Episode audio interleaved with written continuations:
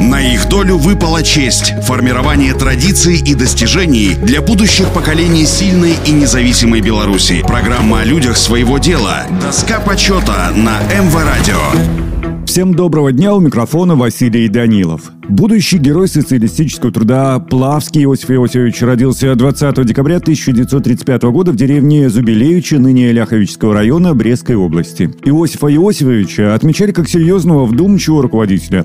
Он был одним из тех, кто считал, что пахать надо с карандашом в руках. Все заранее взвесить, проанализировать. Иосиф Павловский учился в сельскохозяйственной школе младших ветеринарных фельдшеров в городе Ганцевичи Брестской области. По окончании школы работал ветеринарным фельдшером колхоза знамя Советов Клетского района. Затем ушел служить в армию. Судьба забросила в Дальневосточный военный округ. Там и получил звание старшины. После увольнения в запас Иосиф Плавский продолжил работать ветеринарным фельдшером колхоза «Знамя Советов» Клетского района. В феврале 1961 года был избран председателем колхоза «Память Ленина». Одного из отсталых на тот момент хозяйств района стал самым молодым руководителем хозяйства в своем районе. За 10 лет сумел вывести колхоз передовые, сделав лучшим в районе. Заочно окончил окончил Витебский ветеринарный институт. Указом Президиума Верховного Совета СССР за выдающиеся успехи, достигнутые в развитии сельскохозяйственного производства и выполнении пятилетнего плана продажи государственного продуктов земледелия и животноводства,